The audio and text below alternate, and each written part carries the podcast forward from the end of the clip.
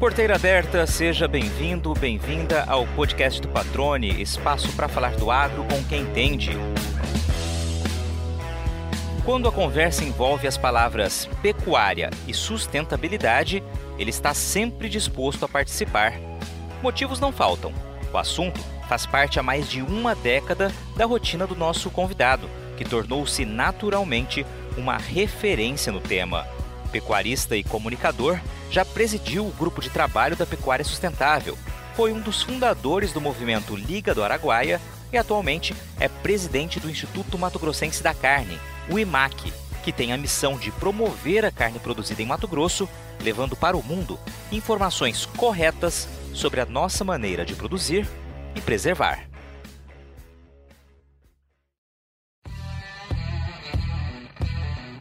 Um paulistano, neto de mineiro com fazenda de gado, no estado que tem o maior rebanho bovino do país, mantendo mais de 60% do território preservados. Foi nas conversas com o avô que o Caio Penido aprendeu boa parte do que sabe sobre pecuária. Entre análises, estratégias de gestão e decisões conjuntas, passou a direcionar atenção especial aos impactos do negócio no meio ambiente. Desde então, tem empunhado com orgulho a bandeira de que o Brasil é indiscutivelmente uma referência mundial em produção sustentável, batalhando para que os consumidores mais exigentes reconheçam e nos recompensem por isso. Caio, que prazer recebê-lo no podcast do Patrônio. Aliás, você está me recebendo, né? Eu vim aqui até o IMAC, estamos aqui é, num dia em que, por enquanto, estamos sem energia, o que não vai impedir que o bate-papo seja bom e vai ser um bate-papo quente, literalmente, né? Tudo bem? Vai ser bom, tudo ótimo. Você, ouvintes, né? sem energia aqui, mas com muita energia nós dois, né, patrão? Vai ser muito bacana. Isso que importa, cara. Exatamente essa energia, essa disposição, ainda mais uh, numa área em que disposição é fundamental para conseguir resultados. Né? A gente vai falar muito sobre sustentabilidade aqui ao longo desse bate-papo e energia é um ponto fundamental, né? Ter disposição realmente para embates que vêm uh, acontecendo com muita frequência e para buscar realmente mostrar um pouco da realidade brasileira como ela é e não como pintam, né? Sim, com certeza é uma coisa que a gente tem que direcionar essa energia, né? Então, se a primeira reação nossa é reclamar, é ficar revoltado, né? Mas a gente tem que direcionar essa energia para tentar resolver. Eu acho que é isso que eu, que eu fiz um pouco da minha vida e agora no IMAC a gente está com essas agendas mesmo de tentar solucionar os entraves aí da cadeia, junto com o Sindifrigo, a Crimate e o governo do estado de Mato Grosso. Legal, você adiantou aqui um pouquinho, né? O IMAC, a gente vai falar um pouquinho mais adiante sobre o IMAC, que é o Instituto Mato Grossense da Carne tem um papel extremamente estratégico justamente nessa, nessa empreitada que você adiantou aqui. Mas antes, Caio, eu queria que as pessoas conhecessem um pouco da tua história, né? Você vem de família de produtor rural lá de São Paulo, né? Sim, eu sou nascido em São Paulo. Meu avô, Pelerson Penido, era mineiro, então de uma pequena propriedade no interior de Minas Gerais, ali perto de São João del Rei. Era uma, um distrito chamado Curralinho dos Paulos, ali, Resende Costa. Até tive a oportunidade de estar lá recentemente. Tem um monte de penido por lá. E depois ele foi para São Paulo e tinha fazendas ali no Vale do, do Paraíba, Santa Isabel, na Serra do Mar, ali em Caraguatatuba. Então eu cresci muito nessas fazendas no interior de São Paulo, desde pequeno, mexendo com gado, com cavalo, apaixonado, né? Queria me perguntava o que, que você quer ser quando crescer? Vaqueiro. então eu tive essa experiência de meu avô tinha levado uns vaqueiros do nordeste da Bahia, do sertão da Bahia ali, né? É, de Tamaraju. E era aqueles vaqueiros do discipulado de vaqueiro, tradição. Então eu fui criado dentro dessa tradição dos vaqueiros. Queria largar a escola no colegial e morar na fazenda, né? Depois, você começa a namorar, né, patrão? Ainda quer ficar mais na cidade fui mudando, mas nunca perdi esse vínculo. Então foi uma coisa desde que eu nasci, meu avô comprou a fazenda aqui no Vale do Araguaia em 78. Então eu comecei, eu sou de 73, comecei a vir para cá quando eu tinha uns 10 anos e até hoje não parei mais. O foco sempre foi pecuária da propriedade de vocês? Na época era pecuária, né? Então era uma fazenda naquele período de ocupação ainda do Vale do Araguaia, estímulos à ocupação, Sudã, né? Integrar aquela região do Vale do Araguaia que era era uma região achuriada no, nos mapas, né? não tinha conexão nenhuma com nada, então era um, Uh, e a, a, expectativa é de que a utilização da terra ia ser a pecuária. Né? Então, por isso que muitas fazendas uh, desmataram as beiras do rio, porque queria ter gado para ter acesso ao rio. Né? E hoje em dia tem muitas reservas legais que estão nas áreas secas, né? que seriam. A região depois mostrou que tinha uma vocação para agricultura, né? para o clima, por chuva, por topografia. Então, quando a agricultura foi chegando, hoje em dia tem esse essa, essa questão, né? Porque as áreas, muitas áreas boas ficaram para a agricultura ficaram com floresta, né? E algumas áreas mais alagadas na beira dos rios ficaram com pastagens aí é, com, com produtividade menor. Mas a ideia na época era pecuária e, e, era ocupar, era desmatar mesmo, né? Então era um ciclo de ocupação, né? Não tinha toda essa essa pressão ambiental, essa pressão, essa consciência, né, da o que é a sustentabilidade. Então foi uma coisa que eu conversava muito com meu avô. Meu avô era muito amigo, assim, além de ser meu mestre, meu mentor, de tudo, da minha família toda, era muito amigo, né? Eu falava, vô, esse negócio aí, né, tá? Na época podia uh, abrir 50%. Uh, a gente fazia tudo com autorização, tal, mas era um, uma pressão que a gente via que estava chegando, né? Então era uma coisa, vô, vamos né, cada vez tomar mais cuidado com tudo, né? Tem que ser uma, uma fazenda grande, né? Então muita visibilidade, vamos tomar cuidado. E acho que por isso meu avô também tinha uma preocupação com o meio ambiente, com, né, por ter nascido na roça, por ter tido todo esse contato com a natureza, também tinha um equilíbrio, então conseguimos desenvolver bem. Uh, mas tem esse desafio de né, produzir e lidar com a biodiversidade, coisa que o Código Florestal uh, impõe ao produtor rural brasileiro, né? que muitas vezes é visto como uma coisa ruim, mas no passar do tempo a gente vai vendo que é uma vantagem competitiva também. Né? A gente tem o que ninguém tem. Então acho que temos. A gente passa por dificuldades aí, mas no final do dia o Brasil vai estar muito bem posicionado, com uma agropecuária conservadora, podemos transformar ela em, em carbono eficiente, aí baixo carbono, né? Então, acho que temos a, a faca e a carne na mão aí para a gente ser a grande referência em sustentabilidade no mundo. Legal. E é interessante quando você traz um pouco desse histórico, Caio, é que justamente é um período de migração, né, de mudança de posicionamento, mudança de maneira de encarar a atividade e a realidade. Né? Vem num momento de incentivo, de ocupação, de abertura, de fato, para expandir, para fazer crescer uma região. E aí, claro, a, o pensamento vai mudando, né? a corrente vai mudando e é preciso realmente entender esse cenário histórico. Né? Sim, eu costumo falar né, do é o ciclo de ocupação né, que eu acompanhei aí no Vale do Araguaia, mas o Brasil inteiro passou por esse ciclo de ocupação. Depois veio esse ciclo ambiental, vamos dizer, de consciência, né, o despertar aí da, da humanidade para a sustentabilidade. Quer dizer, a gente precisa uh, garantir a sobrevivência das gerações futuras.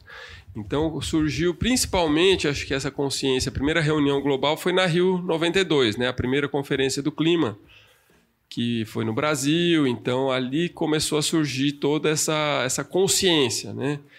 E depois vieram programas aí de que começaram a, a exigir né, produtos livres de desmatamento, livres de desmatamento ilegal. Começou a vir uma pressão para redução de desmatamento. Né?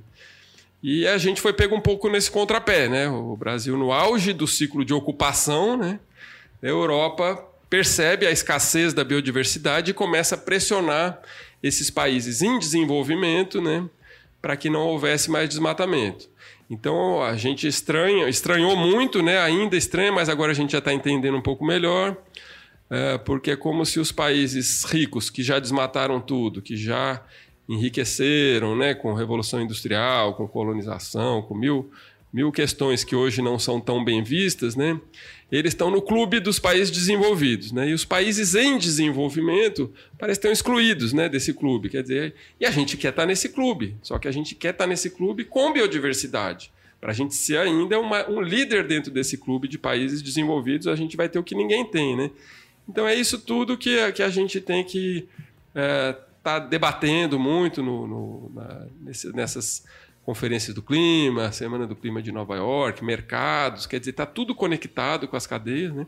E a gente tem que estar tá no game para poder negociar bem. A gente tem que estar tá na mesa de negociação, pode estar tá brigando, né? Pode estar tá uma hora uh, recebendo críticas, outra hora criticando. Tem que ter um pouco de sangue frio para a gente conseguir negociar sempre é, bem nossos produtos aí do, da agropecuária. Agora você destacou bem, tem que estar presente. Que estar presente. Se você não está presente, você não tem nem como saber o que estão falando. Aí você vai ficar, vai descobrir isso tarde demais, né? O Paulinelli que fala, quem não faz recebe feito, né? Então você tem que estar fazendo junto, construindo junto, debatendo e daí, uh, daí você vai ser parte da solução. Né? Agora, se vem uma solução imposta que você não fez parte, Daí, primeiro, que não vai dar certo a solução também, porque daí tem uma reação negativa, né? Aqui de dentro vai virar uma polarização, vai virar uma briga, né? A gente tem que estar tá tentando construir essas soluções. Eu falo muito, Patrone, que a, a importância do setor produtivo estar tá envolvido nessas soluções de sustentabilidade.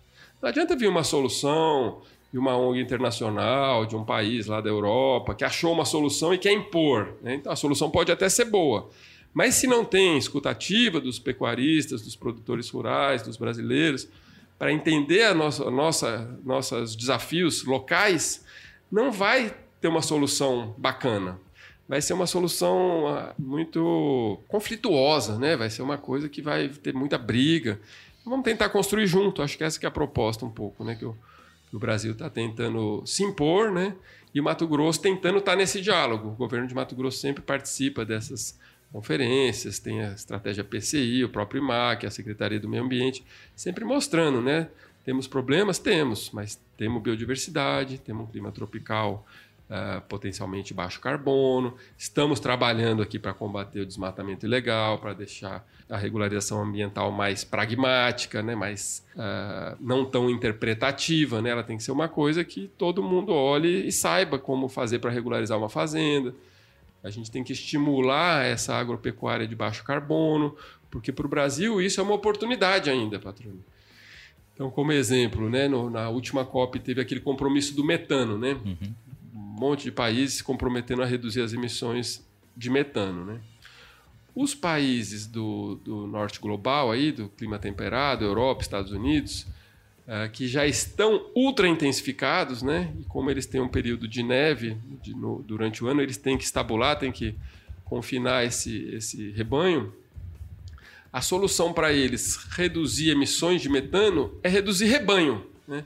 Então, eles já estão anunciando redução de rebanho, tá? Todos esses protestos na Holanda, na Irlanda, né? Na, todo mundo querendo uh, defender os interesses deles, mas a, a solução para reduzir a emissão de metano lá é só reduzir rebanho.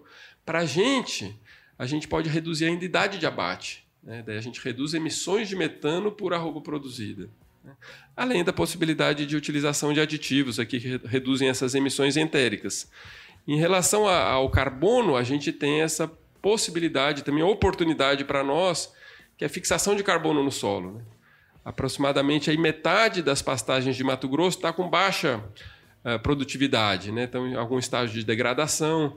Então a gente tem essa oportunidade ainda de intensificar, pode ser com a própria pecuária ou integrando pecuária com lavoura, uh, onde você sequestra carbono da atmosfera e fixa ele no solo. Então, uh, essas questões climáticas de gás de efeito estufa para o Brasil ainda são oportunidades. Até que a gente vai chegar num limite de intensificação que daí vai falar, bom, agora estabilizou, né? mas a gente tem biodiversidade e temos que chegar nesse, nessa agropecuária baixo carbono.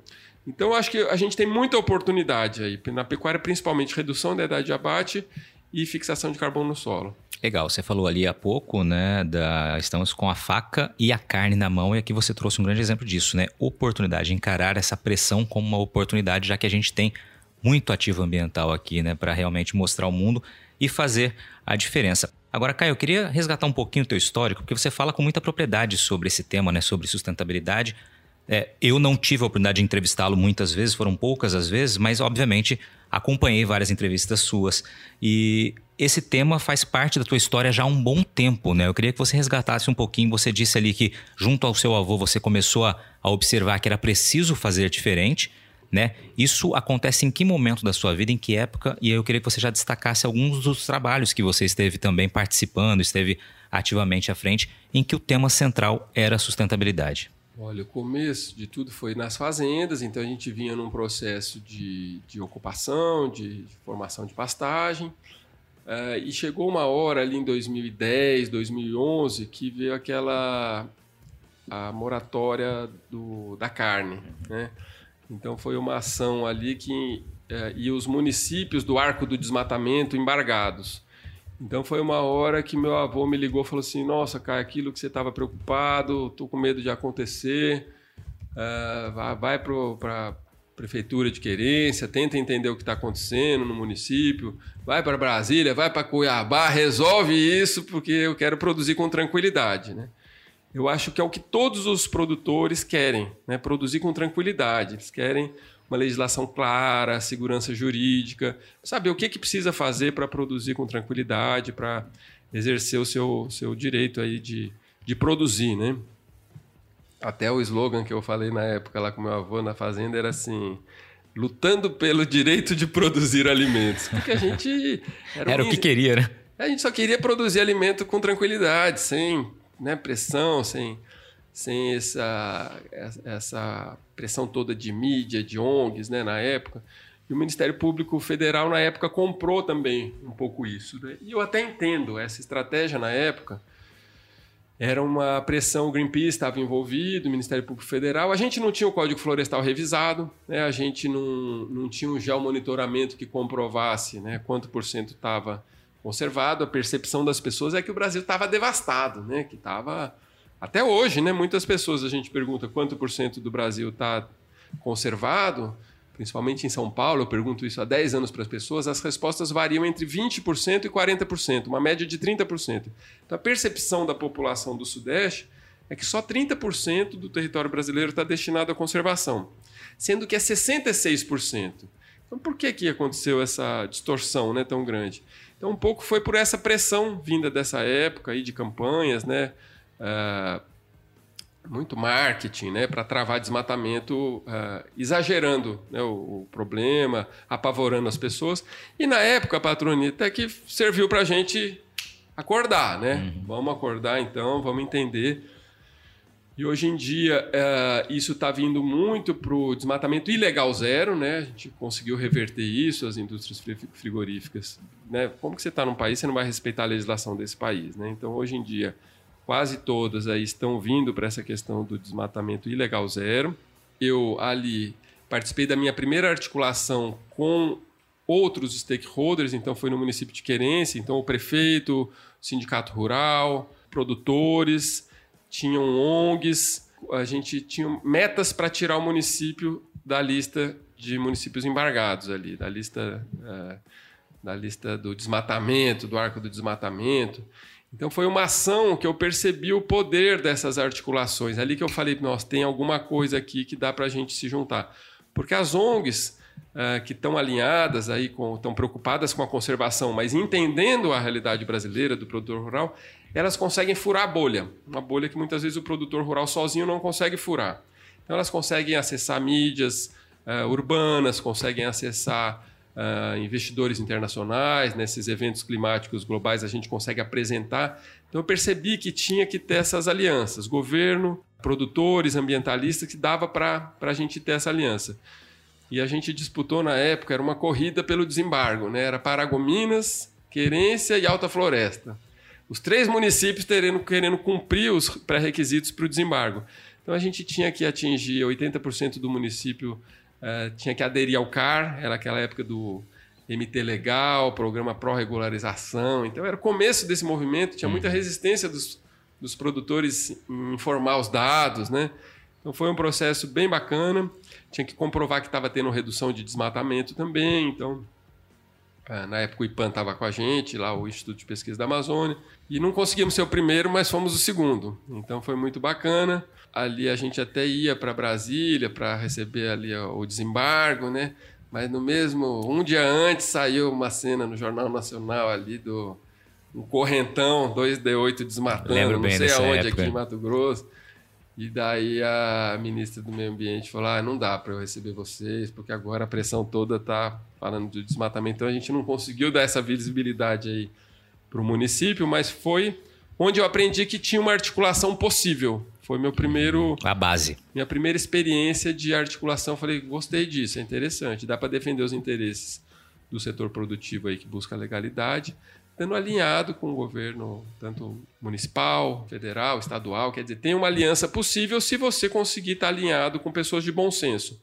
ONGs também que respeitem a legislação brasileira. Quer dizer, tem um, tem um, um caminho um aí meio aí que dá para a gente juntar para trazer benefícios para o nosso estado, né, para o nosso país, para nossas atividades aí de produção de alimentos. Legal, cara, legal é, é, ver essa percepção, né, claro, passado o tempo, né, de que de fato foi um start estrondoso, né, e não da maneira mais correta, evidentemente, porque deixou, né, ranhuras aí, mas que provocou de fato uma percepção de que era possível, né, buscar alternativas soluções e construir todo essa, esse histórico que a gente vem vivenciando no país nessa última década, né, de realmente muita transformação na maneira de enxergar o que já é feito, né? E realmente começar a mostrar isso com dados, com pesquisa, com informações concretas aí para desmistificar muito do que vem sendo dito.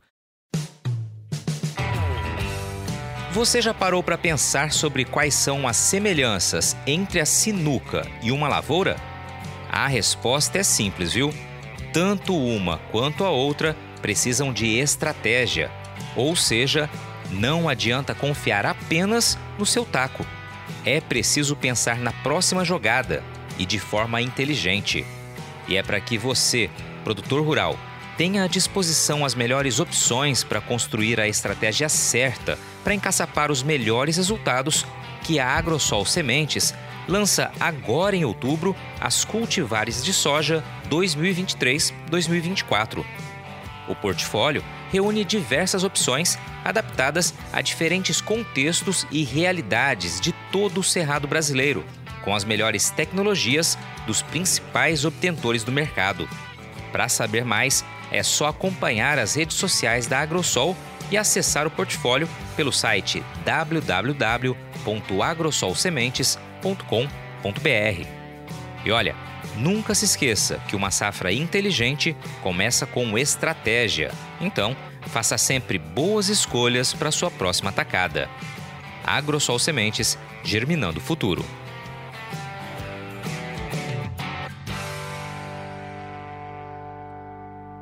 Tem uma outra iniciativa de vocês ali na, que você fez parte na, na Liga do Araguaia. Né? Eu queria que você falasse um pouquinho desse trabalho. Foi um desdobramento natural dessas ações aí no município de Querência, porque a gente percebeu que era possível, né? que a gente tinha condições de, de sair daquela posição de ficar reclamando, né? Então eu estava sempre com meus vizinhos, meus amigos do Vale, falando que absurdo, né? O Brasil sempre sendo acusado, o Mato Grosso sendo acusado só de desmatamento.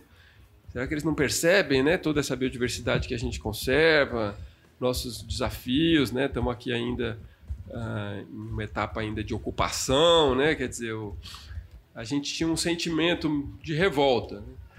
Falei, não, vamos fazer um, um pouco o que a gente estava fazendo nas fazendas, né? Promovendo regularização ambiental, intensificação, a questão do carbono estava vindo muito forte, isso aí era 2014, então já estava começando a ter o papo do carbono. E a gente falava, não, intuitivamente a gente achava que em termos de carbono a gente era mais eficiente, né? Porque a floresta, a reserva legal, já é um estoque de carbono, né? É um carbono florestal, mas é um carbono que está estocado, né? Se você desmata ele, queima, esse carbono vai para a atmosfera, né? Daí provoca essas mudanças climáticas, quer dizer, toda essa questão dos gases do efeito estufa. Mas a gente olhava e falava, bom, temos floresta, os outros não têm. Já, já parecia que a gente era melhor só por não ter desmatado, né? Uhum. Tudo. Então começamos a pensar, poxa, o que a gente está fazendo nas fazendas, a gente poderia ter um programa de desenvolvimento regional, onde a gente mobilizasse outros produtores para virem para essa agenda, parceria com Embrapa, parceria com ONGs aí confiáveis vamos, vamos partir para ação. Foi um pouco essa a ideia. Era um, um, um, programa aí que tinha sempre essas frentes, né? apoio à regularização ambiental, estudos de carbono, aumento de produtividade, é ganha-ganha, né? Não tem uhum. perda por enquanto, né? Quer dizer, você vai melhorar a gestão dentro da fazenda, profissionalizar, ter indicadores de gestão, indicadores financeiros, quer dizer, estimular o produtor a olhar a fazenda como uma empresa, que é uma empresa, né? Então tem esse lado de gestão, indicadores. Então a gente, no primeiro momento, o primeiro projeto foi o projeto Carbono Araguaia. Então a gente já estava com essa ideia. Eu já participava do GTPS, que é o Grupo de Trabalho da Pecuária Sustentável, que é, eu fui presidente recentemente. mas na época eu era apenas um associado desconhecido, ali só uma fazenda que era associada. E lá estão seis elos da cadeia, né? Então, os, os pecuaristas, as ONGs, indústrias frigoríficas, varejo e restaurantes, então supermercados, bancos e insumos e serviços, as indústrias de insumos e os prestadores de serviços. Então, quando eu comecei a falar isso, que a gente estava querendo criar esse movimento no Araguaia, Liga do Araguaia, estava conversando já com uns 20 produtores ali da região, vamos fazer alguma coisa para reverter isso. E na época a Dow AgroScience era patrocinadora das Olimpíadas, né, que iam ser em 2016. E me procuraram, ah, interessante isso que você está falando. A Dow está precisando de projeto de pecuária para mostrar fixação de carbono no solo, para a gente uh, neutralizar uh, algumas emissões dos atletas olímpicos. Então, a, a além de patrocinadora, ela estava encarregada dessa questão das, do, do, das emissões, de neutralizar as emissões da, das Olimpíadas. Então, foi perfeito, a gente já conseguiu o recurso, não foi um recurso que pagou pelo crédito carbono, a gente foi um recurso que ajudou a Liga do Araguaia a se estruturar. A gente conseguiu ter um corpo técnico, um coordenador, um, uh, dois, um técnico local, um técnico que ia de Campo Grande mensalmente acompanhar. E a gente pegou 24 propriedades os seus planos de intensificação que eles já tinham para os próximos anos, para os próximos cinco anos, a gente colocou só essas áreas onde seriam intensificadas dentro do projeto. E analisamos o carbono que tinha no solo, pegamos referências do, do, de quantidade de carbono no solo antes e fomos acompanhando por esse processo de 2015 até 2020, se não me engano, onde essas áreas intensificadas é, com a própria pecuária, a maior parte foi intensificação só com reforma de pastagem, com e, o, e o próprio capim né, fixou carbono, e quando a gente fez análise de solo depois, comprovou que fixou carbono no solo aí. E já foi para nós uma, uma percepção dessa briga de metodologia de carbono, sabe? Porque a, metodologia foi desenvolvida no norte global, né? Esse norte global aí, Europa, Estados Unidos, que dominam a agenda, né? E que impõem sanções né, para os países em desenvolvimento como o Brasil, mas não reflorestam né, sua biodiversidade, não restauram suas APPs, né?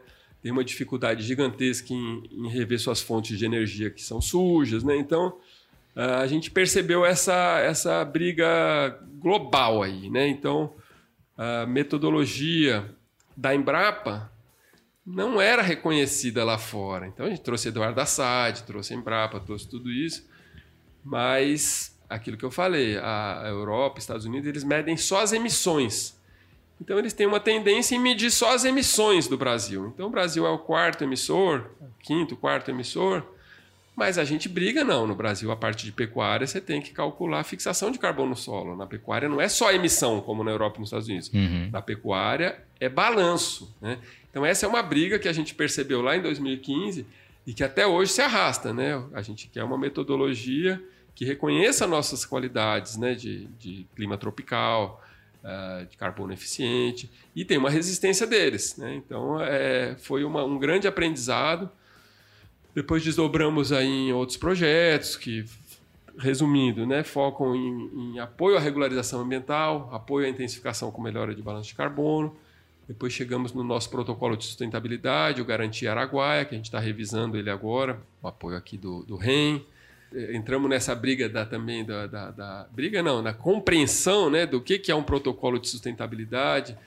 Às vezes ele é muito complexo, né? o produtor fica com preguiça, o produtor fala, meu, o que, que eu ganho preenchendo isso, fazendo isso, sabe? Então é um pouco esse o, o desafio de como mobilizar esse pecuarista. Muita gente fala, Caio, como que vocês conseguiram mobilizar? Né? É difícil, os pecuaristas muito encastelados nas suas fazendas, né? fechados. Então a gente tem que sempre respeitar a legislação brasileira, temos que entender que o pecuarista quer benefícios né, para vir para essa agenda, ele não quer boicote. Então a gente está agora revisando o protocolo, exatamente o que, que a gente quer. Vamos identificar, né, o, os sistemas de verificação foram feitos para verificar coisas erradas, né? Então, por essa pressão uh, do norte global aí da Europa, principalmente, as indústrias frigoríficas, os supermercados, todos têm seus sistemas de verificação das suas cadeias de alimentos, né, da carne. Ah, então a gente, pô, será que não dá para usar esse mesmo sistema para verificar o que está errado, para verificar o que está certo e premiar, né? Então, uma coisa fácil de verificar é o excedente de reserva legal, né? Uhum. Se o produtor está lá numa, numa região de cerrado que é 35%, ele tem 40% do, da área da fazenda com vegetação nativa, ele tem 5% de excedente. A legislação obriga ele a conservar 35%, mas tem 5% que ele pode desmatar e produzir. Mas se vier alguém oferecer um pagamento por serviço ambiental, quer dizer, em vez de desmatar e produzir gado ou produzir soja, ele já está produzindo serviços ambientais. Se ele for remunerado por isso imediatamente, ele vai tomar decisão comercial. Vou vender imediatamente serviços ambientais ou vou assumir esse, é, é, esse processo de desmatamento legal, essa burocracia toda, para depois ganhar tantos reais por hectare, ou eu posso ganhar imediatamente tantos reais por hectare. Ele vai colocar isso na balança e vai escolher. Então, essa é uma bandeira que a gente está defendendo bastante hoje também. A gente uh, tem uma parceria com o IPAM que é o Conserve no Araguaia, que já está remunerando pelo excedente de reserva legal.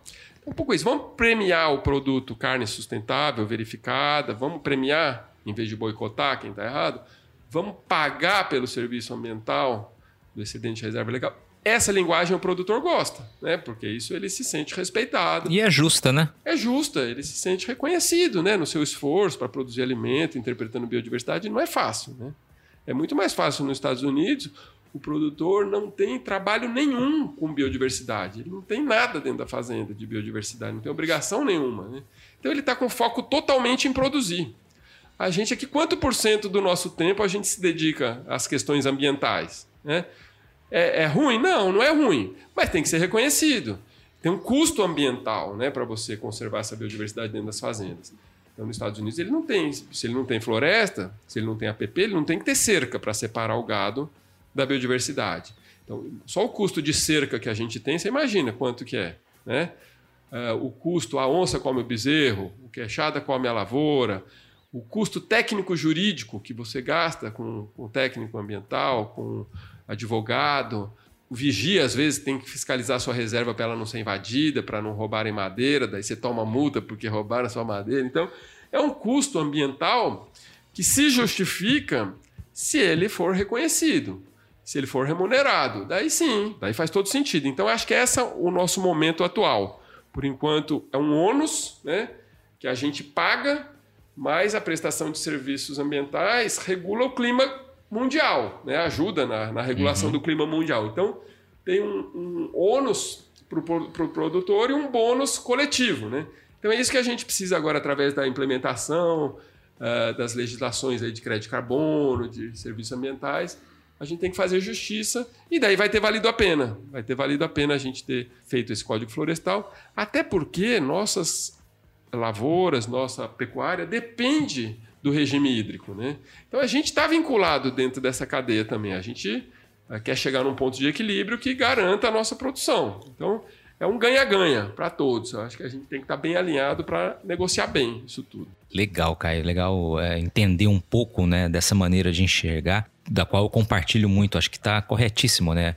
A linguagem é essa, é justo a cobrança, é justa a cobrança pelo pagamento, afinal de contas, como você disse, é um serviço para toda a humanidade, né? Ou seja, é um benefício para todos e por enquanto o ônus fica realmente com quem tem a propriedade, que precisa, como você disse, ilustrou aqui, cuidar de toda essa biodiversidade e investir nos recursos literalmente nisso. Só para a gente pontuar aqui a questão da Liga do Araguaia, para a gente passar adiante, dando sequência à, à conversa aqui, uh, continuam com 24 propriedades? Qual o rebanho? Como está hoje a configuração numérica aí?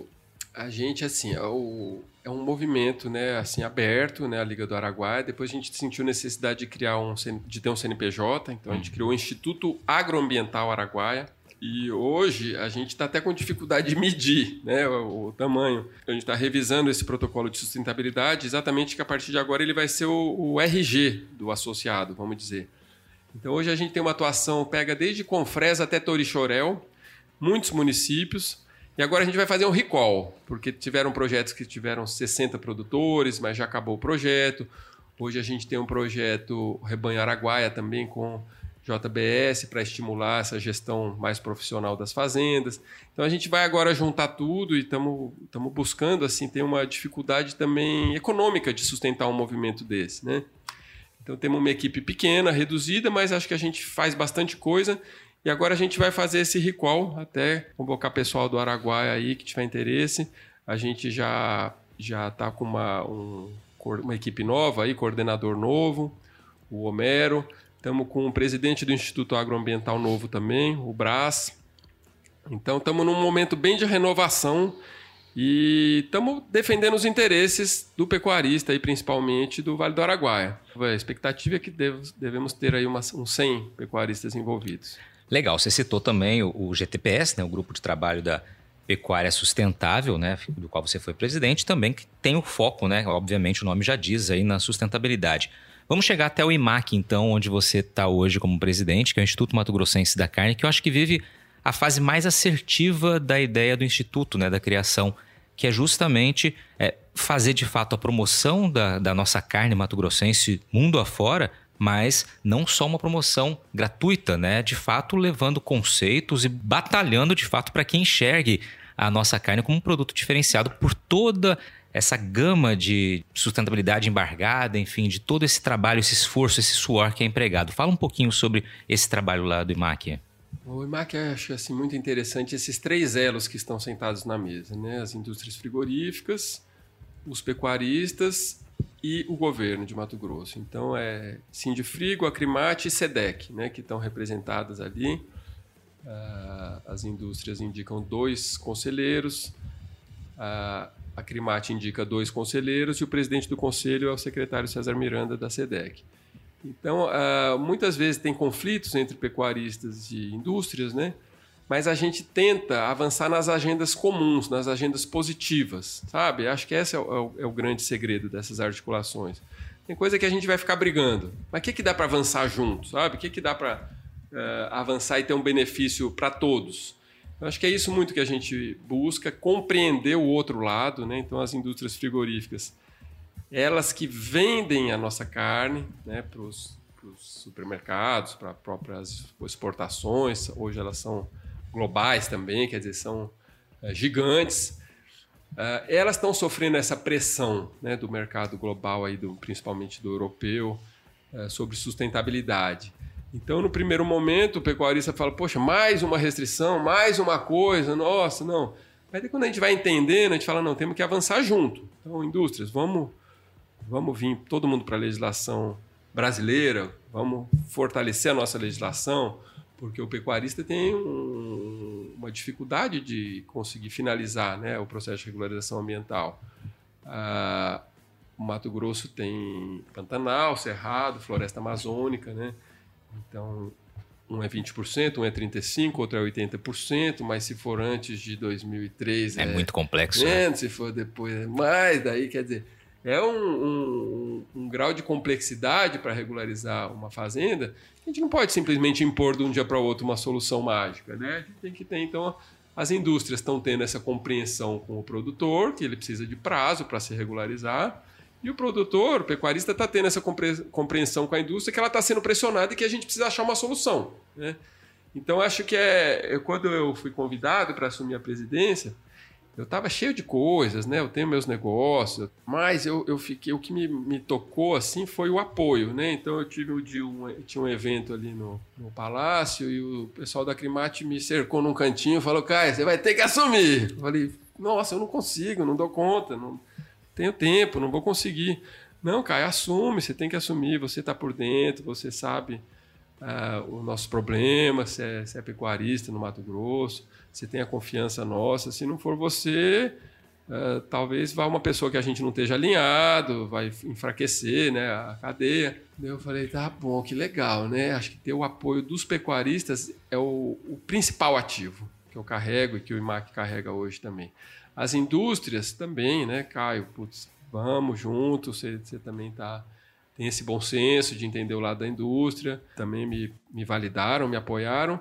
E daí recebi alguns telefonemas do César Miranda, do Mauro Carvalho, falando ah, é você fim de papo, né? Então consolidou isso, assim, quer dizer, você tem apoio dos três elos.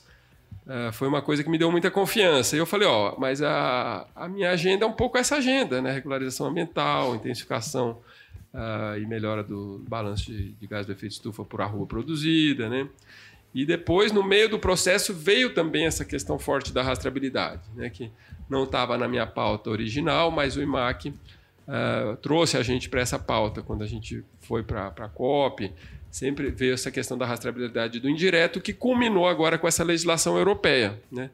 Então, a gente estava na COP, teve contato com o escritório de advocacia alemão, que tem um brasileiro, o Dr. Bruno, que trabalha lá, e ele me alertou, Caio, vocês estão acompanhando essa questão da legislação europeia para importação de desmatamento, isso aí vai uma coisa muito séria, eu não estou vendo tanto movimento do Brasil. E daí passei para o meu pessoal aqui do IMAC, para a Paula, falei, vamos diagnosticar, ver se vale a pena, né? E assim, a, o diagnóstico era que ia, ia, ser dali a dois meses que ia, ia para votação a legislação. Então a gente teve que dar um corre, né? Passamos pelo nosso conselho, que estava vindo isso, o conselho falou, vai, é, é, importante. A Crimate falou, não é importante. A Crimate participou da contratação do escritório jurídico, as indústrias frigoríficas uh, participaram também ativamente, incentivando, né, querendo que o MAC representasse, né, elas também, porque elas estavam muito expostas lá, né? Então seria legal ter o IMAC, uma instituição aí mais uh, independente, né, defendendo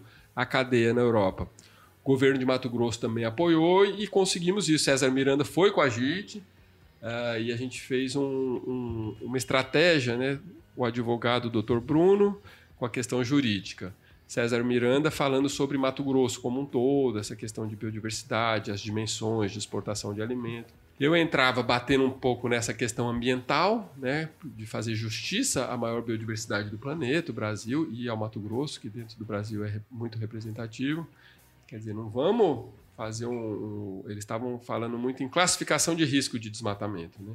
Falei, é injusto o Brasil, que é a maior biodiversidade do planeta, ter uma classificação de risco alta por ter desmatamento, porque só tem desmatamento onde tem biodiversidade.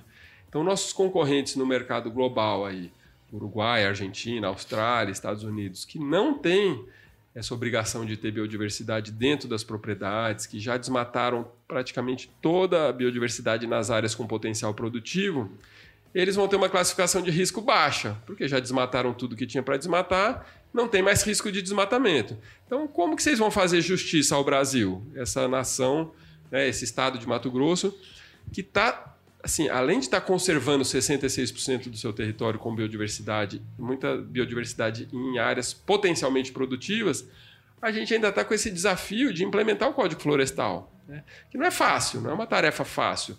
Por isso que poucos países fizeram, né?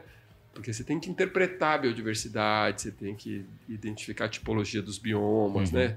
É um, um, um, desafio gigantesco. Então eu inverti um pouco a narrativa lá, a gente, né? A nossa missão Europa aí. O Brasil, pelo contrário, né? não é o problema. O Brasil é o lugar onde a gente está querendo reverter esse modelo de desenvolvimento insustentável que veio da Europa. Né? Então, quando falava isso, eles olhavam assim, né? Poxa. Falando, não, a Europa não foi. Onde nasceu a Revolução Industrial? Vocês enriqueceram com a Revolução Industrial, emissora de gás de efeito estufa, colonizando a América e outros países, né, levando esse modelo extrativista de desenvolvimento insustentável. E no Brasil a gente percebeu que tinha que dar um basta. Então, no Brasil, além de ter toda essa biodiversidade, a gente tem um código florestal. Então, a gente não aceita boicote. A gente quer cooperação. Somos amigos? Somos uma democracia consolidada, um país parceiro comercial da Europa. A gente quer cooperação e parceria. Uhum. Vocês querem vir nessa linha, eu acho muito melhor. Né? Então, assim, é isso que é estar tá na mesa. Eles criticam a gente sobre desmatamento, a gente tem que ter sangue frio, né? Daí a gente critica eles sobre o modelo europeu, eles têm que ter sangue frio e depois a gente vai negociar. Né? Então, é isso que a gente está tentando fazer. Com a União Europeia é um assunto muito quente agora, né? Em vez de boicotar, por que, que eles não premiam né, quem entregar esse, esse produto uh, livre de desmatamento desde a origem? Então, vamos premiar é um pouco essa a ideia. E outra questão que a gente levou forte é o, o risco de exclusão do pequeno produtor de bezerro. Né? Então, a partir do momento que essa rastreabilidade, que hoje é feita já nos abates, se leva essa rastreabilidade desde a origem, desde o nascimento do bezerro, se os grandes produtores têm dificuldade de regularizar suas fazendas, imagina o pequeno produtor, o assentado, que está duplamente embargado, né, tanto no lote quanto no assentamento.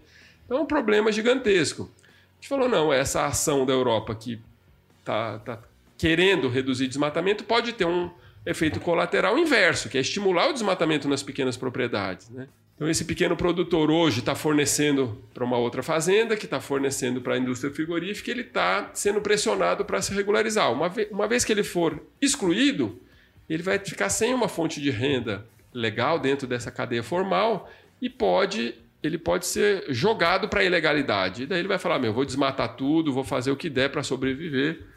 Então, é, essa questão do pequeno o risco de exclusão do pequeno produtor, eles escutaram muito isso. A parte ambiental, eles fingiam que não entendiam muito bem. Aquela coisa assim: ah, vamos deixar isso mais para frente, pagar pelo serviço ambiental, né? vamos deixar isso mais para frente. Porque a Europa sabe que a hora que ela começar a pagar, ela vai ter, sempre ter que pagar. Então, eh, financeiramente, eles têm uma visão, acho que, de postergar um pouquinho. Mas a questão do risco de exclusão do pequeno produtor, eles olharam com muita atenção, inclusive. Sentiu que sensibilizou um pouco. Sensibilizou, porque eles têm esse problema lá também, né? De subsidiar o pequeno produtor para ele ficar no campo, né? Perpetuar uhum. a cultura europeia, garantir uma parte do, da produção de alimento lá na Europa. Então, eles já, isso para eles é, é comum. Então eles deram para alteraram a lei dando mais prazos para essa questão do pequeno produtor. Então eles vão vir para cá agora entender as cadeias, conversar com os, os, os, locais, né, com as associações de pecuaristas, com os assentamentos, quer dizer, para entender o que, que é esse problema do pequeno. Dá para a gente impor um boicote imediato ou vamos ter que dar mais prazo? Então isso foi uma vitória. E MAC é um pouco, acho que isso resume um pouco né, essa uhum. ação, a, a cadeia alinhada fazendo uh, um ganha-ganha que todos nós seremos beneficiados. Deixa eu só trazer aqui, que eu queria que você complementasse essa informação que eu vou passar, mas para quem está nos ouvindo que eventualmente não não tenha é, ouvido falar recentemente sobre essa questão do Parlamento Europeu é porque justamente está em processo de discussão lá uma maneira para que a União Europeia, vou dizer de um jeito muito simples aqui, mas restringe ainda mais né, a compra de produtos que venham de origem de países né, de regiões em que ocorra um desmatamento. Né? Aí tem uma preocupação muito grande por parte daqui do país, né, nossa preocupação, porque quando se fala em áreas desmatadas, ninguém coloca desmatamento apenas é, ilegal, né? Coloca desmatada como um todo, e isso acaba gerando um problema muito sério. Queria que você complementasse isso em que fase está essa discussão. E aí, claro, você já explicou todo o trabalho que vocês estão fazendo para estar com a, com a nossa realidade e as nossas nossos pontos de vista presentes também nessa discussão tão fundamental, tão importante aí. Eu antecipei um pouquinho, né, Patrone, que a gente está tão nessa agenda do, da, da Europa é, mas o que foi feito? Foi feito um plebiscito na Europa com a, com a União Europeia, né? E, e, e, comprovou aí, foi muito forte né, essa intenção desse consumidor barra eleitor né, europeu uh, não quer na mesa dele, no prato dele, produtos vindos de desmatamento, não importa se é legal ou ilegal. Então, uma parte disso realmente eu acho que é preocupação climática, preocupação com sustentabilidade, mas tem muito de protecionismo também. Né? Então, a Europa também preocupada em proteger os seus, seus produtores. Então, é uma agenda política também, uhum. né? uma agenda eleitoral. A gente tem que levar em consideração todos Todo esses esse fatores. Uh, estamos todos no mesmo planeta, então a gente tem que achar um, um equilíbrio o, essa legislação termina afetando mais o Brasil. Né? Por quê? Porque nós somos a maior biodiversidade do planeta. Então, os grandes produtores e grandes exportadores de alimentos já não têm esse pacote todo de biodiversidade. Países aqui próximos nossos vão ter mesmos problemas, uh, mas nós somos os grandes exportadores. Né? Então, é uma ação global, eles não vão comprar produtos de desmatamento de nenhum país mais, mas vai atingir mais o Brasil. Né? Então, é um pouco uh, essa agenda, como a gente fazer justiça climática ao Brasil, ao estado de Mato Grosso. Que encontrem mecanismos aí de justiça que valorizem quem conservou, valorizem quem tem uma, uma agropecuária de baixo carbono. Não penalize não exclua né, uhum. né, quem está na frente em termos de conservação. E aí você disse, né? Vocês estão com um escritório de advocacia lá, estão representando né, essa nossa voz aqui. E, e em que fase está dessa discussão na Europa? Teve uma, uma primeira aprovação, né, já, já, com essas alterações de texto. Agora vai ter uma, uma segunda rodada. Agora a gente está uh, eh, trazendo essas questões para as outras associações aqui do estado de Mato Grosso. Então já fizemos uma reunião, vamos ter outra reunião agora nesses próximos dias, uh, é, para ver se a gente, como a gente age como Estado aí. Então as, as, outras associações das outras cadeias que também estão sendo afetadas. E se não tiverem sendo afetadas hoje, serão amanhã. Né? Então é uma, um movimento que surge na Europa, mas tudo que surge na Europa, com o tempo, passa a ser uh, uma exigência de outros países como China, como a Ásia. Né?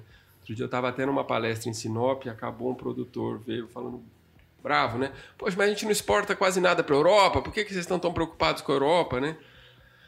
Olha, realmente, exportação para a Europa aí nessa aproximadamente 10% aí das exportações, menos de 10% das exportações são para a Europa, mas eles são um mercado formador de opinião. Né? Então, se a gente não combate imediatamente, não está na mesa debatendo, daqui a pouco isso passa a ser uma, uma obrigação na Ásia também, na China, e daí o impacto é devastador. Né? Então, a gente tem que estar tá, é, sempre antecipando os passos e agora se a gente vai continuar. A Crimate está firme, né? as indústrias frigoríficas e o, o governo. Dentro do IMAC a gente vai seguir de qualquer jeito. Agora, se tiver apoio aí das outras cadeias, fica melhor, né? a conta fica mais barata e a gente compartilha uma estratégia estadual. Então, acho que temos tudo para projetar Mato Grosso muito bem nesse debate com a União Europeia. Legal, fortalecer, né, de fato, essa nossa presença lá, unindo todas as cadeias aí que tem, de fato, esse interesse, essa preocupação também. É, eu tive até no, umas três semanas atrás em Brasília, num, num diálogos com a União Europeia, né, com os embaixadores. E o embaixador da União Europeia no Brasil é o senhor Inácio, né, um espanhol. Ele falamos com ele já isso, né? Ele falou: "Mas vocês conseguem fazer no IMAC um sistema de rastreabilidade do desmatamento que atenda a nossa legislação ou a CNA?" Eu falei: "Olha, senhor Inácio, o, você precisa entender uma coisa. Ninguém do setor produtivo vai fazer nada que não respeite a legislação brasileira. Ele falou: é mesmo? Eu falei: lógico. Né? A gente está querendo fortalecer a nossa legislação. Por que, que ao invés de, de propor um, um, um modelo que vai excluir, que vai boicotar, você não premia? Então, faz que nem o boi China, né? Quando veio a China com aquela proposta de comprar um boi jovem, né? um boi até 30 meses, o boi China 30 meses, foi uma ação comercial, né, uma exigência comercial que traz um impacto climático. Né? Ao reduzir a idade de abate, você reduz emissões por arroba produzida. Então, hoje, 37% dos abates de Mato Grosso são até 24 meses. Então, olha que estratégia inteligente, né? E de um parceiro, né? Isso é ser parceiro, isso é cooperar, né? Então, por que vocês não premiam aí 5 reais por arroba para o gado que vier rastreado desde o nascimento, que comprove que está livre de desmatamento, daí tudo bem, você está premiando, né? Ah, isso. Então você está respeitando a nossa legislação e premiando quem entregar esse boi com essa característica. E também né, o, o pagamento pelo serviço ambiental do excedente de reserva legal.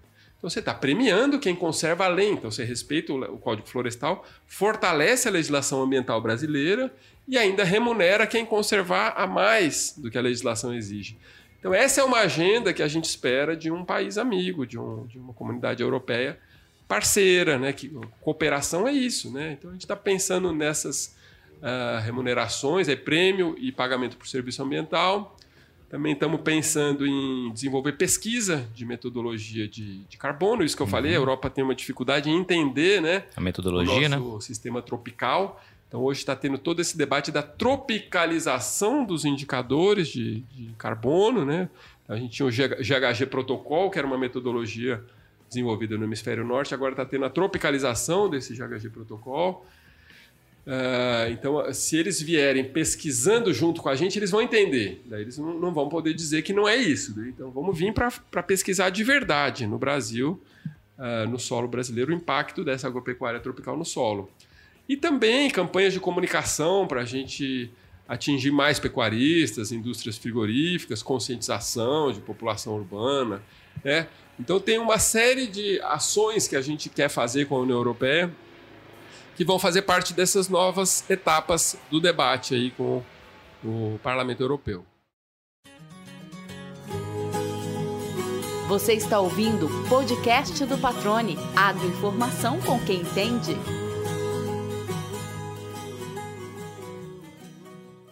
Bom, Caio, agora esse ano falou-se muito, tem se falado muito sobre a preocupação com a segurança alimentar, né? Decorrente aí, claro, da guerra entre Rússia e Ucrânia. Essa discussão cada vez mais ganha evidência. E muita gente diz que a segurança alimentar ela se sobrepõe, né?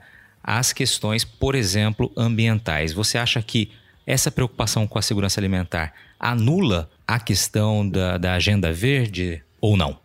Eu acho arriscado falar que uma anula a outra, né? A gente não sabe exatamente, né? O, o que importa é que são duas crises globais, né? Então a gente tem uma Ásia, um Oriente Médio, uma África vindo também na sequência aí, com uma pressão para produção de alimento. Então, quando a gente ia para a China nas primeiras reuniões aí pelo IMAC, a pressão na mesa era assim: a gente está consumindo mais carne bovina, vocês têm condições de produzir mais, de aumentar a produção? A gente ia falar de sustentabilidade, não estavam muito interessados com a questão do clima. Até a gente ia falar de biodiversidade. Teve uma reunião que um, um dos importadores me deu um cala-boca na reunião, assim, sabe? Não, a gente não está preocupado com sustentabilidade. Mas para de falar disso. Sua carne aqui é para a indústria de processamento. A gente está preocupado com segurança alimentar, com se vocês têm condições de. Se a gente vai se vincular ao mercado né, de brasileiro de carne, o Mato Grosso tem condições de, de produzir mais para atender nossa demanda. Então, essa era a preocupação asiática, segurança alimentar. Tá? Uh, hoje, nas últimas reuniões, já veio uma pressão por uma carne baixo carbono. A gente quer garantia de alimento, mas baixo carbono. Vocês têm como comprovar que é baixo carbono? Então a China respeita a legislação brasileira, nem questiona isso, uh, mas ela já está querendo uma carne baixo carbono. Tá? Já a Europa, ela é uma, um, vamos dizer que ela percebeu primeiro a escassez de biodiversidade e os impactos disso no clima. Então, eu diria que a Europa representa um pouco a, a voz dessa crise de segurança climática. Né? Então ela percebeu a escassez da biodiversidade, que ela não tem, agora ela olhou para o Brasil. Né? O Brasil, tanto para a Ásia quanto para a Europa, é a esperança. Né? O Brasil é a esperança de um país que tem a maior biodiversidade, a maior floresta tropical do planeta, que regula clima, quer dizer, umidade na atmosfera também, não só os gases do efeito estufa. E também tem áreas com potencial produtivo. Então a gente pode aumentar muito nossa produtividade atendendo essa, essa crise de segurança alimentar simbolizada pela China e pela Ásia. E a gente também pode né, uh, manter nossas florestas, uh, podemos estimular uma agropecuária de baixo carbono, integração lavoura-pecuária, lavoura-pecuária-floresta, agrofloresta, quer dizer, a gente tem potencial também para fixar mais carbono no solo e conservar boa parte da biodiversidade, atendendo a essa demanda a qual porta-voz é a União Europeia. Então, a guerra do clima e a guerra da segurança alimentar, um dos principais palcos dessa guerra é o Brasil. Por isso, gente, que a gente tem que ter um pouco de paciência com essa pressão internacional. É, é, é um indicador da importância, da relevância do Brasil na geopolítica global. Né? Então a gente tem que ter sangue frio, porque a gente é importante. Se está vindo tanta pressão, é porque a gente é muito importante, mas eles têm que tratar a gente uh, com respeito, com dignidade, respeitar a nossa soberania, nossa legislação, né? E eu acho que a gente vai conseguir isso, patrônio. Eu tenho muita esperança mesmo que o Brasil vai se projetar uh, e vai ser reconhecido. Legal, cara. Só para a gente ilustrar aqui, a gente está caminhando para o fim aqui, Caio. A nossa importância também retratada na presença da carne mato-grossense, né? No mundo afora, né? Hoje a gente está com quantos países aí comprando a nossa carne aproximadamente? Só para a gente ilustrar para quem está nos ouvindo. Dezenas de países, né? A gente exporta para cerca de 80 países, aí não sei bem o número certo, mas Ásia, Oriente Médio, né? Estados Unidos, Europa, um pouco menos, mas assim, é, é muito relevante, né? Esses países não dão conta de produzirem para atender suas populações locais e dependem da nossa produção. Eles já estão, as áreas produtivas dele, que teriam poss possibilidade de estar com pastagem, já estão com pastagem, né? O gado já está muito confinado. Então não tem como crescer. Então esse consumo de perpetuar esse consumo de carne nesses países vai depender da nossa capacidade de estar produzindo sempre com qualidade sanitária, eh, fundiária, ambiental, trabalhista. Quer dizer, a gente tem um desafio né, de fazer essa carne acima de qualquer suspeita. E tenho certeza que a carne produzida em Mato Grosso é a carne mais sustentável uh, disponível no mercado global. Né? Então a gente está nessa missão aqui no IMAC. E essa é a carne mais sustentável, que conserva mais biodiversidade e que pode ser baixo carbono, carbono neutro. Né? Então é a carne que o mundo quer está potencialmente no Brasil. Vamos fazer isso se tornar uma realidade. Legal, cara. Bom, o IMAC vai estar representando a nossa carne né, na próxima Conferência do Clima no Egito, né, certamente levando todas essas bandeiras aqui que o Caio comentou. E para encerrar aqui essa entrevista, Caio, eu queria que você falasse de um outro lado seu brevemente, né? Porque além de tudo, além dessa agenda corrida aí com busca de sustentabilidade, você também tem o lado da comunicação social, sua formação é essa, tem uma produtora, né, é cineasta. Fala um pouquinho dessa outra versão do Caio Penido que muita gente não conhece. Patrone, nossa, você tratou de tudo, hein? Da Fazenda, Liga do Araguaia, IMAC, GTPS, agora meu lado aí. Eu falo que eu sou produtor com dupla aptidão, que nem tem o gado que dupla aptidão que dá leite e dá carne, né? Eu sou um produtor com dupla aptidão, sou produtor rural e pro, produtor audiovisual. Então, uh, tenho minha produtora aí desde 2000, quando teve a Rio Mais 20, né? Então, a Rio Mais 20 foi 2012 eu já estava com essa agenda de produzir, que é possível produzir e conservar, né? Então até fui lá para o Rio de Janeiro com uma equipe de filmagem, entrevistando as pessoas assim, se você tivesse que escolher ou só produzir ou só conservar, que é essa briga que a gente estava falando da crise segurança climática e segurança alimentar, né? E as pessoas falavam, ah, se eu tivesse que escolher uma das duas, conservar, porque sem conservação não vai ter futuro. Outro falava, não, se eu escolher, eu escolhi produzir, porque se não tiver alimento não tem humanidade. Mas muitos falavam, mas não dá para ter as duas coisas. Então eram um, entrevistas e um documentário para chegar nessa conclusão. Dá para produzir e conservar no Brasil, né, onde a gente ainda tem biodiversidade. A produtora chama Encruzilhada Filmes exatamente porque a gente está numa encruzilhada. Né? Então querendo obrigar a gente a ir ou para conservação ou para produção. E a gente quer mostrar que existe um caminho do meio no Brasil, no Mato Grosso, onde é possível produzir e conservar e fiz um documentário recente que chama Brasil Novo Conflitos do Desenvolvimento. Então é, é bem nessa agenda dessa minha articulação que eu converso com muitas pessoas e parto de dois princípios. Um, essa ignorância da população brasileira em relação ao percentual de conservação do Brasil, todo mundo achando que é 30% e é 66%, e também parto de uma pesquisa que tem uma ansiedade climática com a juventude uh, urbana global, mas muito no Brasil, os jovens não querem mais ter filhos com medo de um futuro climático, uh, um futuro de um caldeirão climático, vamos dizer, né? Então eu parto de uma jovem que, que fala isso e eu tento dar mão para esse jovem de uma forma bem didática, levar ela para conversar e através das entrevistas com uh, cientistas, comunicadores, produtores, uh, ambientalistas, indígenas, assentados, quer dizer, um, um grande diálogo né, com, com pessoas que pensam diferente. Então, eu dei abertura no documentário para pessoas que pensam diferente de mim, defenderem inclusive coisas que eu não concordo, porque é esse diálogo que a gente tem que tratar, né? Quer dizer, é essa ferida que a gente tem que tratar com o diálogo. Né? Então o filme tenta mostrar isso para um público leigo de forma bem didática, vocês podem assistir, está disponível aí no site da produtora, encruzilhadafilmes.com.br. Uh, ah, e termina sem uma conclusão, né? Termina um pouco uh, aberto, mas com uh, eu tentando, eu particularmente com muita esperança. Então, um pouco essas minhas atividades, patronas, que você passou tudo aí: produtor, articulador e cineasta. Muito legal.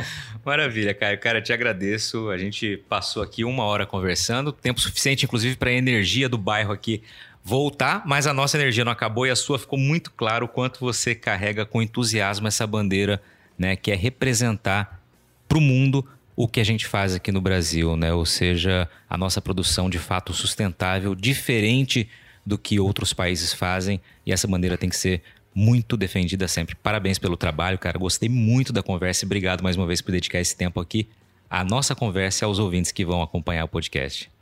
Muito legal, patrônio. Eu fico feliz e sempre nessa nossa missão de comunicadores, né, de furar a bolha, né, furar as bolhas, né. Então, o seu podcast também é pessoas de vários setores escutam, acompanham. É importante a gente levar essas informações para fora da bolha, né, para o cidadão mato-grossense, cidadão brasileiro ter orgulho das suas características aí de produtor de alimento, de conservador de biodiversidade, esse povo todo miscigenado, guerreiro, empreendedor, né? A gente tem que ter muito orgulho da nossa história. Muito obrigado. E aí, gostou do bate-papo? Então dá aquela força e compartilha essa entrevista com os seus contatos. E olha, aproveita para mandar aquele feedback dizendo o que você está achando do podcast do Patrone.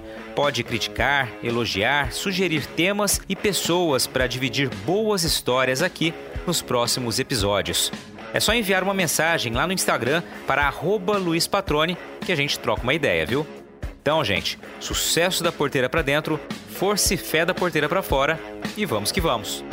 Você ouviu o podcast do Patrone, agroinformação com quem entende.